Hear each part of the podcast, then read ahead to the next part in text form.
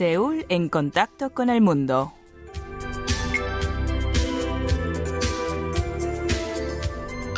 Tras un circuito admirable como tenista profesional, Wilfredo González, raqueta número uno de Guatemala, vino a Corea buscando una nueva etapa en su vida.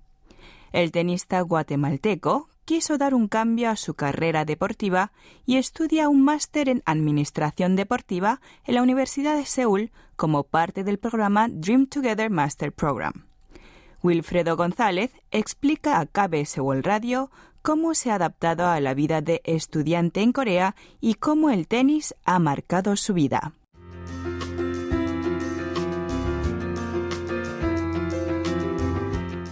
Bienvenido. Hoy está aquí con nosotros Wilfredo González. Él es de Guatemala. ¿Qué está haciendo aquí en Corea?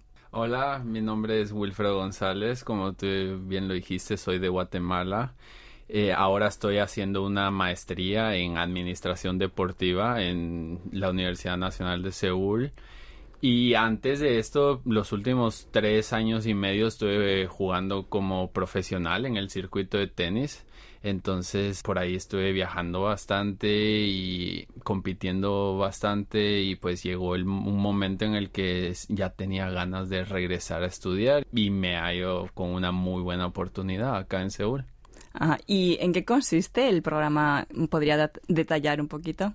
El programa se llama Dream Together Master Program. Cada año tienen alrededor de 20, 25 estudiantes en cada batch, le llaman. Por dos años nosotros estamos haciendo una maestría y lo que más me gusta de todo este programa es que tenemos muchos profesores internacionales y realmente se siente que la calidad de los profesores es algo que es difícil de encontrar. Entonces las clases son en inglés, parte en coreano puede ser. No, las clases son completamente en inglés. También, obviamente, también recibimos clases de coreano porque tenemos que es un requisito pasar cierto nivel de coreano para poder graduarse de esta universidad pero las clases de la maestría todas en inglés. ¿Qué tal está siendo su vida en general, aparte de los estudios en Corea? ¿Hay algún aspecto que le ha llamado la atención? Me encanta la vida en Corea. Eh, en resumen, eso, me encanta. La he pasado muy bien. El transporte público es muy conveniente, es muy fácil. Viniendo de Guatemala, eso es algo que en nuestro país realmente no tenemos un servicio de transporte público así de eficiente, así de seguro. Luego me he dado cuenta que la gente también es muy, muy buena gente, muy buenas personas. Por ahí pareciera que no, porque en el sentido de que tal vez no, no son tan abiertos, o por lo menos con uno, que es muy de una cultura muy diferente, especialmente viniendo de Latinoamérica, que somos una cultura muy muy amigable, mucho más abierta. Entonces eso sí fue una diferencia al principio, pero después me di cuenta que la gente es igual de buena gente, son muy muy buenas personas. Mm, ¿Y no tuvo algún choque como, uh, ¿qué es esto de Corea? Tal vez solo con la comida. Eh, pero aún así, a mí me encanta explorar diferentes comidas. Por esa fue la, una ventaja de, de, haber viajado tanto que probé muy muchas diferentes comidas locales. Entonces venir acá muchas veces o me sirven algo y yo primero lo pruebo, después pregunto qué es o muchas veces ni siquiera pregunto, pero me encanta eso explorar y entonces no fue algo mal, una sorpresa mala. ¿Sigue entrenando? El deporte el tenis? Sí, trato de entrenar lo más posible. Eh, yo sé que es difícil, tipo, estar en la cancha todos los días. Realmente no puedo. O sea, si quiero que me vaya bien en los estudios, no puedo dedicar tanto tiempo a estar en la cancha, pero todos los días me ocupo de, de ir al gimnasio, por lo menos, por lo menos para mantener el estado físico. Y trato de ir a entrenar alrededor de tres o cuatro veces por semana el problema es que con el grupo con el que el que encontré para entrenar, con buenos jugadores, un muy buen coach, entrenamos en Walker Hill mm. Hotel. Queda un poco lejos de la universidad. Eh, solo viajar hasta allá es, es un poco más de una hora, más dos horas entrenando ahí, otra de regreso, ya son cuatro horas en un día que eh, por eso no, no es fácil hacerlo todos los días, pero sí trato de hacerlo de vez en cuando y ahí así me mantengo. ¿Y qué tal entrenar con, con, el equipo así que ha encontrado que están, que supongo que serán coreanos? Sí, son coreanos. E, es un poco difícil porque yo soy el mayor y quiera que no he tenido un poco más de trayectoria, más experiencia, mejor ranking que ellos. Entonces hay cierto, he sentido que hay cierto respeto de ellos hacia uno, que es algo muy de la cultura coreana, que de respetar jerarquías y eso. Entonces hay veces que me gustaría que fueran chicos más, ah, más atrevidos, más, ah, más abiertos, no, no tan sumisos a solo hacer lo que yo les digo o hacer lo que uno manda. Entonces hay veces que sí me gustaría que fueran un poco más abiertos, pero me encanta que siempre están muy dispuestos a trabajar, muy dispuestos a hacer cualquier cosa por mejorar y, y respetan la trayectoria que ha tenido uno. Entonces ellos siempre están muy abiertos a escuchar lo que uno tenga que decir y eso es algo que lo hace muy a gusto. Eh, ¿Cómo encontró al grupo para entrenar Realmente fue una coincidencia muy grande porque exactamente el día que yo aterricé en Seúl, yo me estaba quedando en, un hotel en el Parque Olímpico y yo vi en el mapa que había un centro de tenis en ese parque. Entonces fui a ver porque yo me estaba preparando para Copa Davis. En dos semanas tenía que regresar a Guatemala. Y entonces estaba buscando gente con quien entrenar. Y encontré a este coach. Yo no sabía quién era en el momento eh, resulta que es uh, Jung Unson, que fue un muy buen jugador. Y él estaba con un grupo de jugadores y le pregunté, eh, sin conocerlo ni nada, hey, miren, necesito entrenar, eh, hay chance de que pueda unirme a ustedes. Y él me abrió las puertas, me dijo, sí, vení mañana, vamos a ver qué tal todo y, hablamos. Entonces hablamos, a él le, le pareció como jugaba y llegamos a un acuerdo en el que yo puedo entrenar con ellos sin ningún cobro, o sea, ellos me están ayudando mucho en esa manera y al mismo tiempo yo trato de, de ayudar a los jugadores. Entonces, al mismo tiempo de que yo estoy entrenando, también estoy ayudándoles a ellos. No es exactamente un rol en el que priorizo coacharles o entrenarles, ni tampoco es un rol en el que me ocupo solo de yo mismo entrenar. Entonces, trabajamos un poco ahí en haciendo un balance en el que yo trato de ayudarlos dirigiendo entrenos, dirigiendo prácticas, eh, tratando de hacerles mejorar, pero al mismo tiempo yo también me preocupo por, por yo mantenerme, por yo entrenar. Entonces eso es algo que se ha acomodado muy bien, porque ellos juegan muy bien, pero también juegan, están a un nivel en el que esta ayuda les sirve mucho. Bueno, eh, ha hablado antes de que se estaba que había una época preparándose para lo Davis. Personalmente prefiere jugar eh, partidos solo o dobles. Prefiero jugar dobles y prefiero jugar eventos por equipos, por ejemplo Copa Davis o los años que estuve en la universidad en Miami jugando junto al equipo de la universidad, pero realmente no hay, para mí no hay sentimiento como jugar en el equipo de tu país en Copa Davis. Eso, eso es algo que no lo cambio por ningún torneo individual que jugaba antes. Y realmente ahí también jugamos singles, dobles, pero simplemente yo solo ser parte de un equipo, eso es algo muy diferente para mí. Ajá. ¿Y qué, qué es lo que más valora de, de jugar al tenis? ¿Que le inspire o que le motive en especial?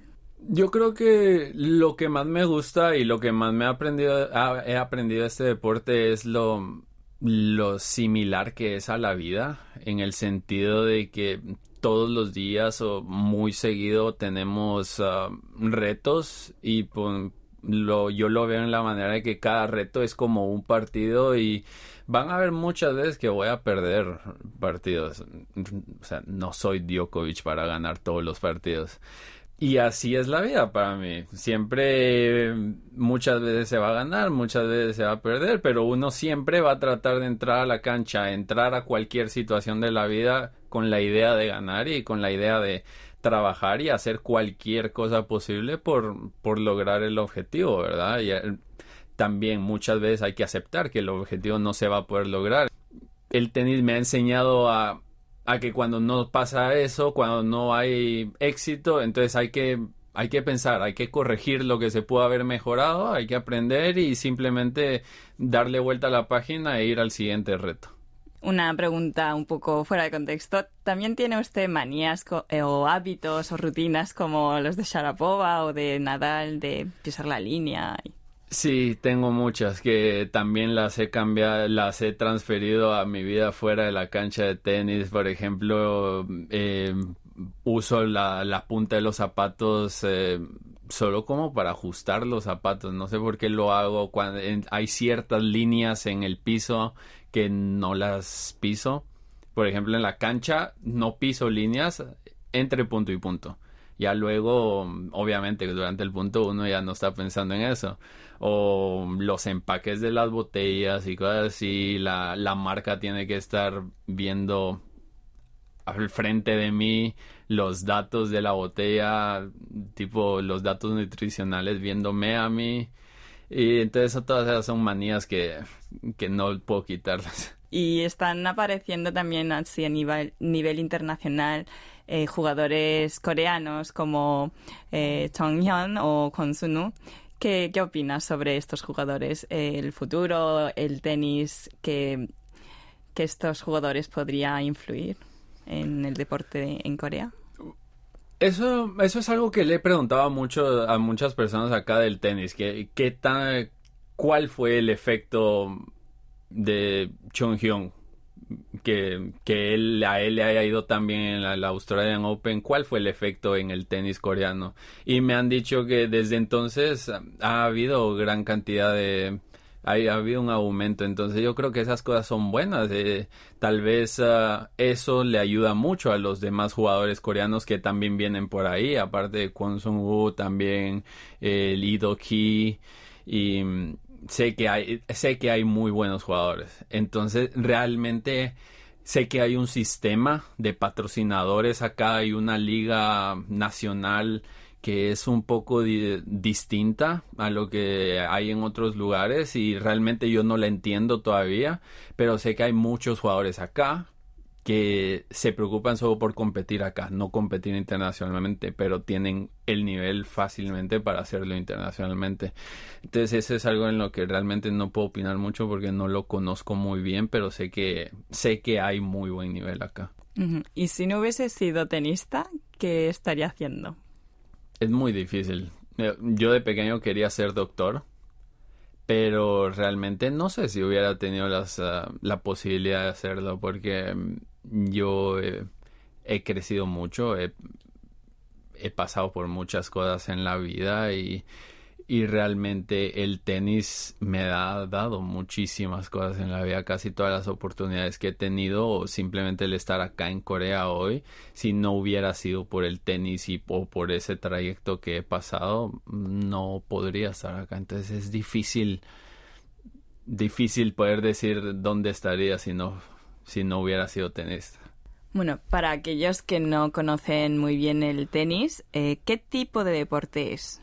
Bueno, yo creo que en estos tiempos es uno de esos deportes de los más seguros que puede haber porque no hay contacto físico, solo el de tocar las mismas pelotas, pero uno mantiene esa distancia, normalmente es al aire libre y uno solo, bueno, necesita la raqueta, las pelotas, alguien con quien jugar y una cancha de tenis. Pero eso es algo que me llama mucho la atención de Corea, de que acá he visto que hay lugares en donde en sótanos de edificios o cosas así hay, hay mini canchas en donde uno puede pagar, reservar y con una máquina de, de pelotas uno puede entrenar solo. Entonces eso es increíble. Ojalá hubieran más cosas así en todo el, en todos lados porque muchas veces a uno le cuesta, uno cree que solo donde hay una cancha de tenis uno puede entrenar, pero Corea ha probado que, no es solo así.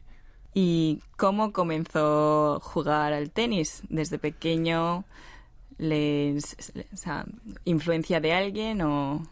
Sí, muy, muy grande influencia de mi papá. Él es ah, entrenador y él fue quien me comenzó a llevar a las canchas y a enseñarme no recuerdo cuándo fue esto, cuándo empezó. Yo solo recuerdo que ya jugaba tenis. No comencé tan pequeño que no puedo recordar cuándo, cuándo es que esto pasó. Entonces, todo esto, o sea, todo este camino se lo tengo que agradecer a, a mi papá y él ha sido esa influencia. Él fue jugador, él todavía es entrenador. Y hay mucho, a pesar de que desde alrededor de los 16 años no he entrenado con él, de vez en cuando siempre entreno con él o él me dice cosas, él ve algunos partidos y siempre me hace comentarios, entonces sé que ahí tengo un entrenador de que, que siempre voy a tener. Entrenando, ¿no hubo momentos que prefería hacer otra cosa, jugar con sus amigos en vez de entrenar? Sí, realmente cuando yo estaba creciendo yo recuerdo que yo no quería jugar tenis. Y, pero mi papá me obligaba a entrenar por lo menos una hora diaria o cosas así que realmente yo debía haber eh, entrenado más. Luego creciendo llegué a un punto en el que al principio yo ganaba a base de talento. Pero después llegó a un punto en el que eso ya no era suficiente. Comencé a perder muchos partidos, yo no había aprendido a perder, lo tomé muy mal. Pero tuve la suerte de que en lugar de desilusionarme o frustrarme, eso me encendió el foco y dije, ah, bueno, entonces lo que necesito ahora es entrenar.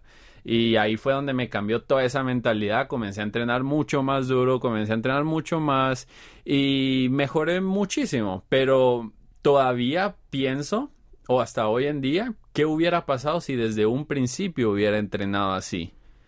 Porque como hasta los 15 años yo jugaba tenis porque me obligaban en cierta manera tampoco era que me, que me estaban obligando. A mí me gustaban los viajes, esa era la cosa que me gustaba el tenis, entonces eso era lo que lo hacía más o menos factible de hacer, pero no eran de mis actividades favoritas. Yo prefería estar jugando con fútbol con mis amigos o montando la bicicleta, pero como digo, muy agradecido con mi papá por siempre presionarme y ahora que cuando juego tenis es por decisión mía, lo disfruto muchísimo más.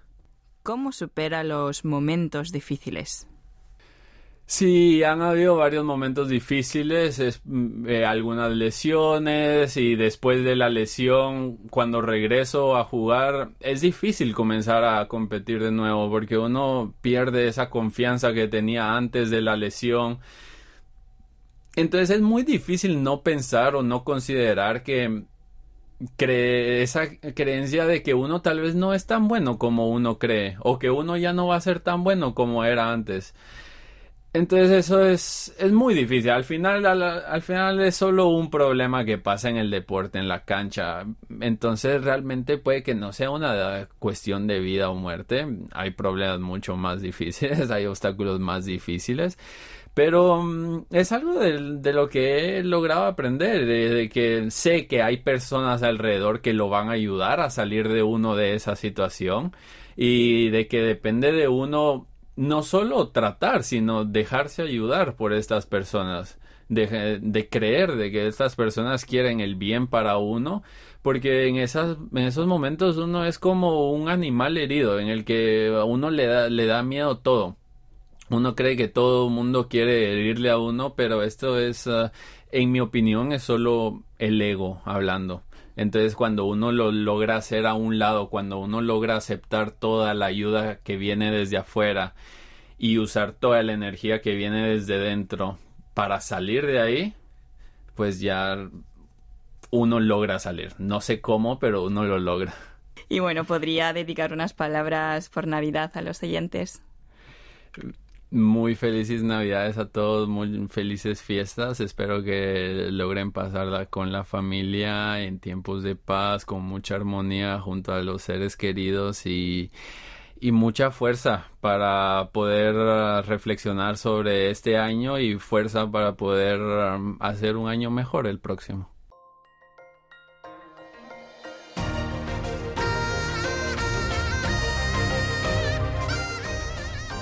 Acaban de escuchar el podcast de KBS World Radio. Hay muchos más contenidos en word.kbs.co.kr barra Spanish. Gracias por seguir en sintonía. KBS World Radio.